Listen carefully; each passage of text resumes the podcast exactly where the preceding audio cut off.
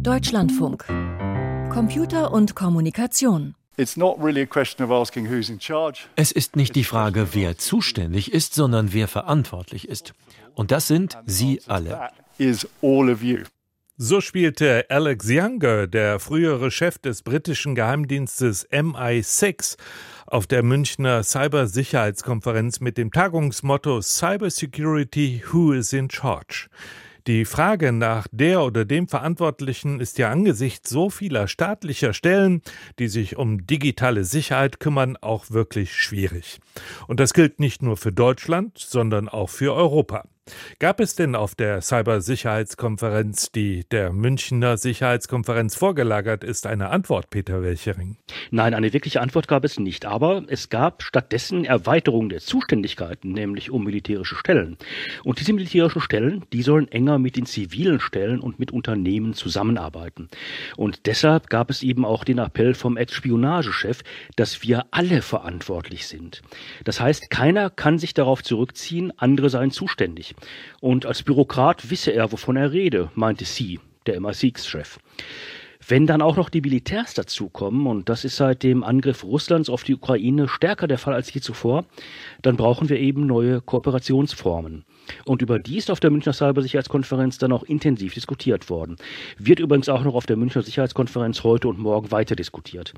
Beide Veranstaltungen werden vom Thema Krieg in der Ukraine dominiert. Die Cybersicherheitskonferenz war deshalb in diesem Jahr nicht nur viel stärker thematisch in die Münchner Sicherheitskonferenz eingebunden als in den Jahren zuvor. Nee, ihr wurde auch viel größere Aufmerksamkeit der nach München gereisten Politiker zuteil.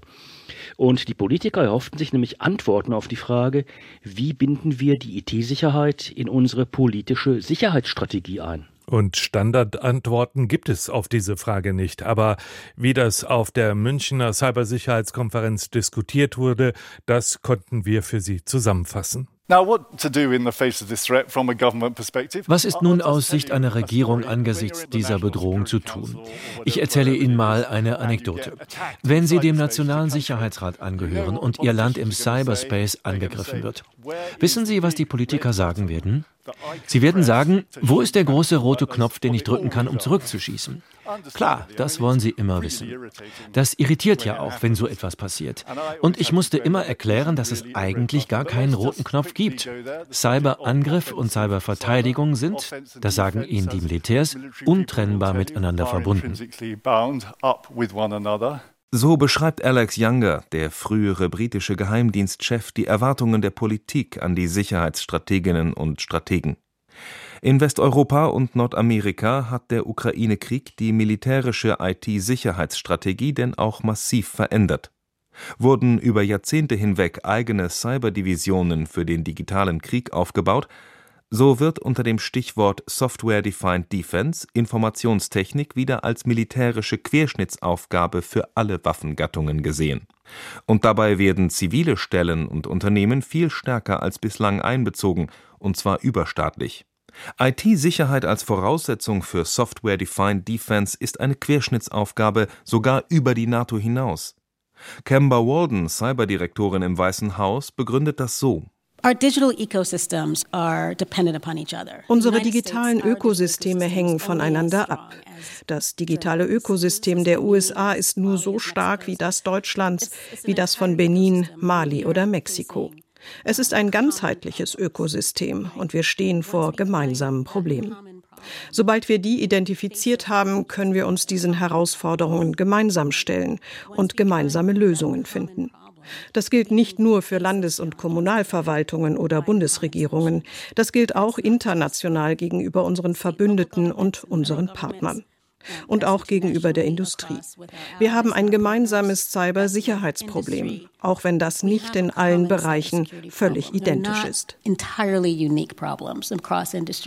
Weil die IT-Sicherheitsprobleme in allen Branchen gleich sind, können sie auch standardisiert bekämpft werden. Bei der Software und Hardware, die das amerikanische Militär einkauft, wird deshalb sogar ein eigens zu diesem Zweck entwickelter Standard des Nationalen Instituts für Standard und Technologie NIST eingesetzt. Mit diesem Standard wird der Sicherheitsgrad der IT-Produkte bestimmt. Für Software-Defined Defense sei das unerlässlich, meint Mike Uyang, die stellvertretende US-Verteidigungsministerin. Die Cybersicherheit der Verteidigungslieferkette ist ein sehr bedeutendes Anliegen für uns. Wir möchten sicherstellen, dass die Lieferanten ihre Verpflichtungen uns gegenüber erfüllen, sichere Unternehmen zu führen, während sie ihre Produkte herstellen. Wir wissen ja nicht, ob vielleicht ihr geistiges Eigentum gestohlen wurde. Gegner also wissen, wo die Schwachstellen der Systeme liegen. Da ist es hilfreich, Standards zu haben. Deshalb haben wir den des Nationalen Instituts für Standardisierung übernommen. Er ist ein Reifegradmodell der Cybersicherheit. Klare Standards für IT-Sicherheit und internationale Zusammenarbeit in diesem Bereich hätten auch in der Ukraine eine enorme Wirkung entfaltet, meint Margaritis Skinas, der Vizepräsident der EU-Kommission. During the war, we saw Während dieses Krieges haben wir gesehen, dass entgegen dem vorhergesagten totalen Cyberkrieg und anstatt des umfassenden Angriffs der Russen auf die Ukraine und den Westen dies und jenes nicht zustande kam. Und zwar, weil wir vorbereitet waren. Denn vom ersten Tag an haben wir viele gute Leute nach Kiew geschickt. Nicht nur wir, nicht nur die Mannschaft Europa, sondern auch das Team West. Und es wurden sehr robuste Resilienzsysteme eingesetzt, die den Angreifer davon abhielten, aus allen Rohren zu schießen.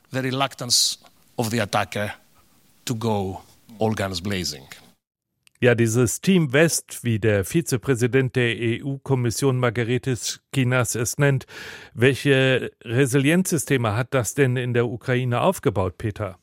Naja, mit solchen Informationen ist die EU-Kommission natürlich äußerst zurückhaltend und das amerikanische Militär übrigens auch. Aber dennoch wissen wir da inzwischen einige Details. Teilweise wurde über die tatsächlich auch in München diskutiert, die sich allerdings noch immer nicht zu einem ganzen Bild zusammensetzen, aber etwas Aufklärung geben. Also ein ganz wichtiger Teil dieser Resilienzsysteme war die Verlagerung von Regierungsdaten, ukrainischen Regierungsdaten, in die Cloud. Und die Server dafür stehen eben dann nicht in der Ukraine. Ergänzt wird dieses Datenmanagement durch eine Backup Backup-Strategie, die auch die lokalen Server eben in der Ukraine mit einbezieht. Und ein weiteres wichtiges Detail war dann die Redundanz der Kommunikationssysteme. Glasfaser wurde durch Richtfunkstrecken abgesichert. Satellitenkommunikation kam dann noch hinzu als weiterer Punkt. Und der dritte Punkt ist das Aufspüren und Beseitigen von Sicherheitslücken. Um das hinzukriegen, haben Sicherheitsunternehmen wie Mandiant ihre Red Teams, ihre roten Teams auf ukrainische Regierungs- und Militärserver angesetzt die sind da also quasi eingebrochen mit Auftrag. Die dabei entdeckten Schwachstellen, die sind dann schnell geschlossen worden. Insgesamt kann man sagen, private IT-Sicherheitsunternehmen hier mit einzubeziehen, das sei in der Ukraine nahezu kriegsentscheidend gewesen. So haben das verschiedene Panelisten auf der Münchner Cybersicherheitskonferenz vorgetragen. Und das soll nach dem Willen der amerikanischen Regierung auch noch ausgebaut werden, vor allen Dingen in Europa. Reden wir noch über die IT-Unternehmen. Wie stark werden die hier in diese militärische Lieferkette mit einbezogen?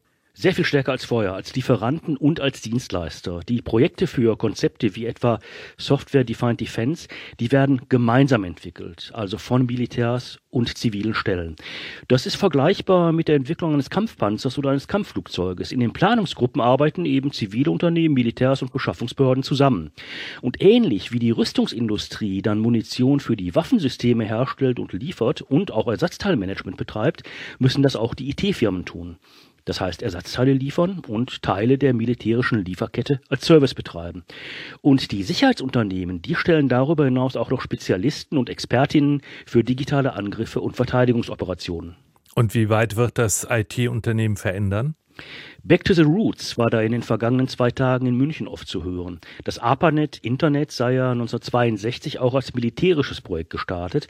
Das habe sich dann ebenso ab 1982 stärker zivilen und geschäftlichen Anwendungen geöffnet, vor allen Dingen auf Bedürfnisse aus diesem Bereich reagiert. Jetzt müsse eben wieder stärker auf militärische Bedürfnisse reagiert werden. Von der Münchner Cybersicherheitskonferenz berichtete Peter Welchering. Danke.